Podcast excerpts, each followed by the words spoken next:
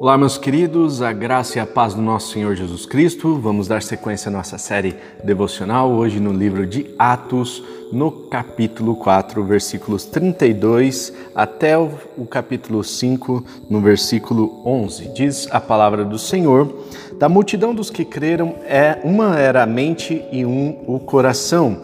Ninguém considerava unicamente sua coisa alguma que possuísse, mas compartilhavam tudo o que tinham.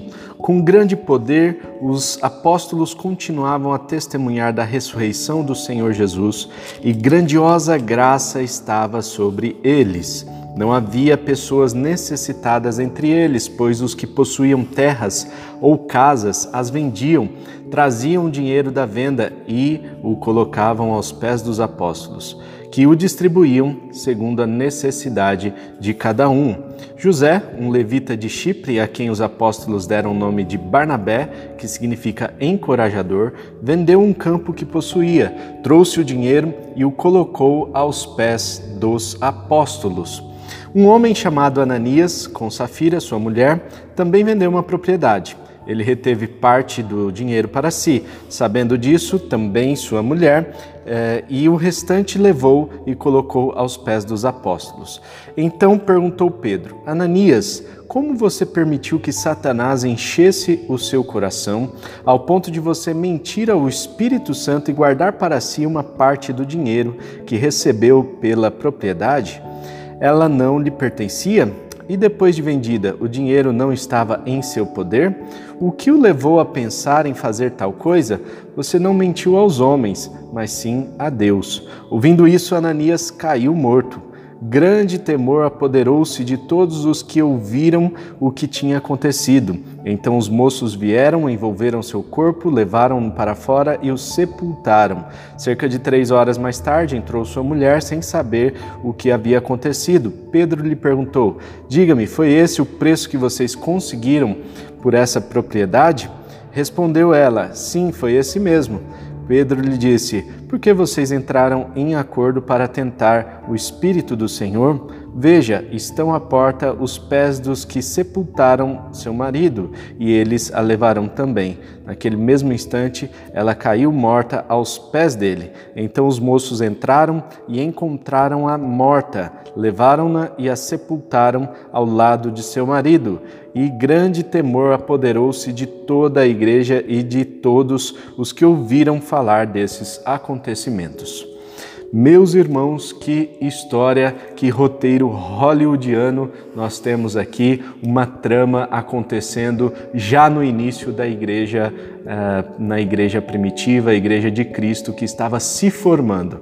Vemos que grande poder estava com os apóstolos, os apóstolos estavam cheios do Espírito Santo, com ousadia, eles pregavam o Evangelho, pregavam a ressurreição de Cristo e mais uma vez eles pregaram e algumas pessoas se converteram, especialmente o José, o Zezinho lá da ilha de Chipre. O Zezinho era um cara muito legal, era um cara que era muito para cima.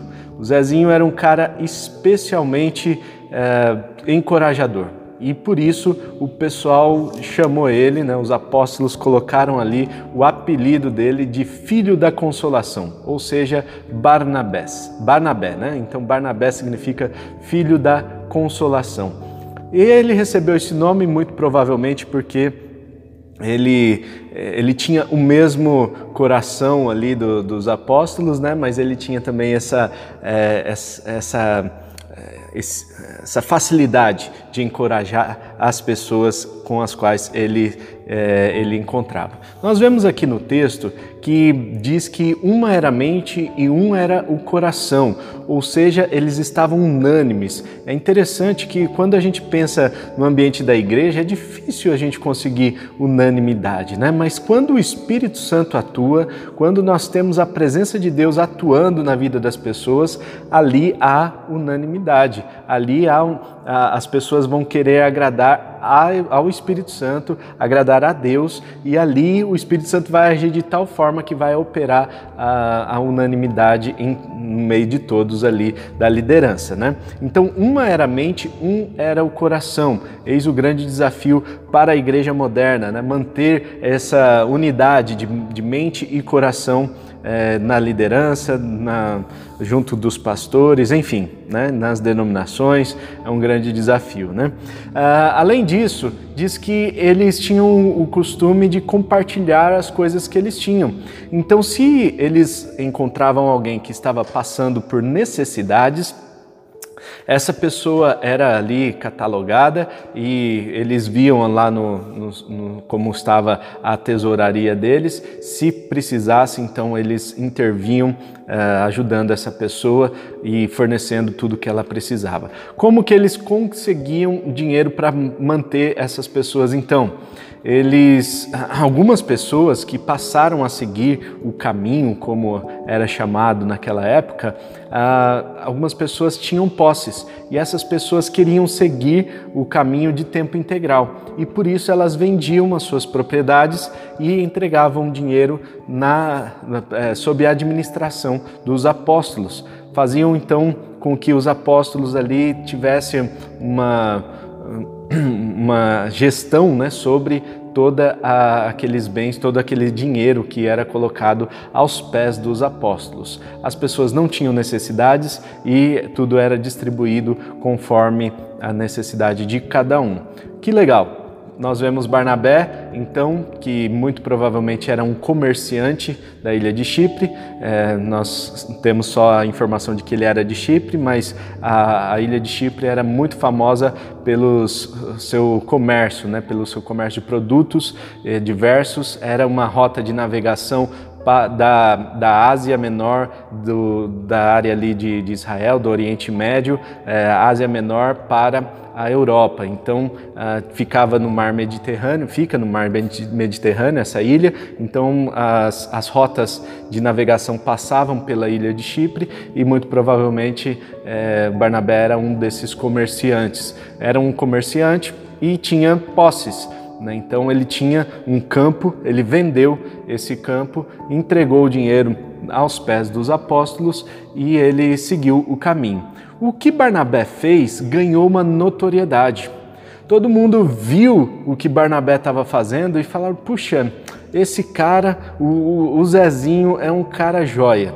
Zezinho é um cara desprendido, é um cara que é, vendeu as, todas as suas propriedades, entregou o dinheiro lá e agora ele está seguindo o caminho.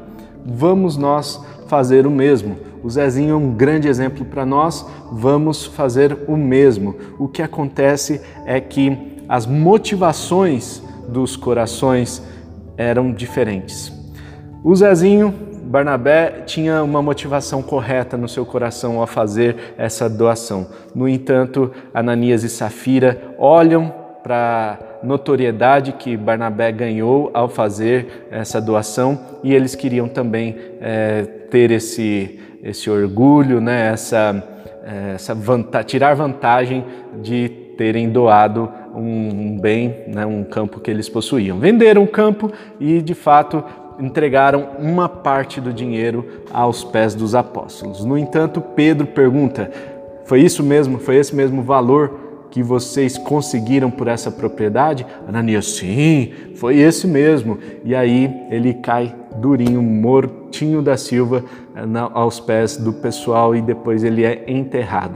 A sua mulher entra três horas mais tarde e os, os, discípulos perguntam, né? Os apóstolos perguntam: foi esse mesmo valor? E a mulher de Ananias, a Safira, também responde: foi esse mesmo valor. Eles tinham já se combinado entre si, já estavam mancomunados para que para juntar esse dinheiro, para esconder esse dinheiro é, e ficarem com uma, reter uma parte para eles. E olha só que interessante não era obrigatório que as pessoas fizessem isso. Não era obrigatório que as pessoas doassem, vendessem os, seus campos e, e, e doassem todos os recursos aos apóstolos para que eles administrassem. Não era de nenhuma forma uma imposição feita pelos apóstolos. No entanto, É, eles decidiram fazer isso. E ao decidir fazer isso, eles assumiram então que, é, que fariam isso de coração. Deus olha a motivação do coração desses dois. Deus olha e enxerga a real motivação deles em entregar esse dinheiro para os apóstolos. Eles poderiam entregar qualquer quantia de dinheiro. A questão aqui não é o dinheiro, a questão não é o, o quanto eles entregaram, a questão é a mentira, a questão é o coração ganancioso, orgulhoso, querendo a glória para si, querendo ter o, mesmo status que o Barnabé conquistou por ter feito aquela doação. Sabe, irmãos, dentro da igreja tem muita gente que é, vive com uma falsa humildade para poder ser reconhecido, quando na verdade é, dentro de si a pessoa é muito orgulhosa. Então, Deus, ele está atento a esses detalhes. E Deus não poderia permitir que desde o início da igreja esse tipo de pecado ficasse no, no cerne da igreja. No início da igreja, então, Deus já rompe com essa, esse pecado, não permite que eles continuem vivos, faz com que Ananias e Safira morram, né? recolhe a vida deles logo de imediato, visto que eles tinham um coração muito ganancioso, um coração muito ruim. Isso não faz bem para a igreja. Infelizmente, muitas pessoas hoje em dia têm esse coração de Ananias e Safira. E talvez eu mesmo ou nós, nós precisamos vigiar o nosso coração para ver se de repente nós não estamos servindo na igreja para ganhar alguma notoriedade, se nós não estamos fazendo é, algo dentro da igreja para querer algum status, para fazer algum tipo de barganha, algum tipo de troca. O fato é que nós precisamos olhar para dentro dos nossos corações, ver esse gesto de Ananias e Safira, nos revela também quem nós somos. Nós devemos olhar para nós. Será que nós não estamos com o nosso coração parecido com o do Ananias e da Safira? Outro fato importante é que e o, tudo aquilo que aconteceu gerou um grande temor nas pessoas que ouviram essa história. Ah, era preciso que a igreja tivesse uma, um respeito pelas coisas de Deus. E por isso Deus mata essa, esse casal, Deus mata essas pessoas eh, para mostrar para as outras pessoas né, que é importante ter esse temor. Será que a, a morte deles, será que esse pecado que eles cometeram seria uma, um caso para a morte? Nós não sabemos, porque nós não sabemos o que passava no coração desse casal. Nós não sabemos da vida anterior, nem da, né, do que aconteceu antes aqui. Nós não sabemos o que aconteceu realmente, mas Deus sabe. E Deus, ele olhou para esse casal, não viu uma coisa boa. Então ele vai e, e retira, recolhe, né, cancela o CPF, como alguns dizem aí, né? Então é importante nós olharmos para nós mesmos, é importante nós desenvolvermos o temor ao Senhor, é importante nós vencermos essa questão da mentira, vencermos a ganância, o orgulho que nós temos e de repente até a barganha, a troca que nós estamos querendo fazer dentro da igreja. Nós devemos servir de coração aberto, sempre com disposição, alegria e isso Deus com certeza vai se alegrar do nosso serviço e vai nos recompensar abundantemente. Amém? Vamos orar? Pai Celestial, muito obrigado, ó Deus, pelo dia de hoje, obrigado por este devocional. Quero pedir a sua bênção sobre cada um dos, das pessoas que estão assistindo esse vídeo. E eu quero pedir, ó Deus, que o Senhor nos ajude a vencer o orgulho dos nossos corações, a vencer também a ganância, a vencer a mentira, a vencer a falta de respeito ou falta de temor para com o Senhor, que em nome de Jesus nós possamos viver uma vida consagrada ao Senhor e que no dia de hoje nós vençamos todos esses pecados e possamos, ó Deus, glorificar o teu santo nome. Que o Senhor nos ajude. Que o Senhor, ó Deus, nos abençoe em tudo que nós formos fazer, em nome de Jesus. Amém e amém. Amém! Não se esqueça de compartilhar esse vídeo então com os, seus amigos, com o seu círculo de relacionamento. Se inscreva no nosso canal, deixe o seu like. É, comenta aí embaixo se esse vídeo fez sentido para você, tá bom? Deus abençoe. Amanhã tem vídeo novo, tem devocional no nosso canal. Um forte abraço, tamo junto e tchau.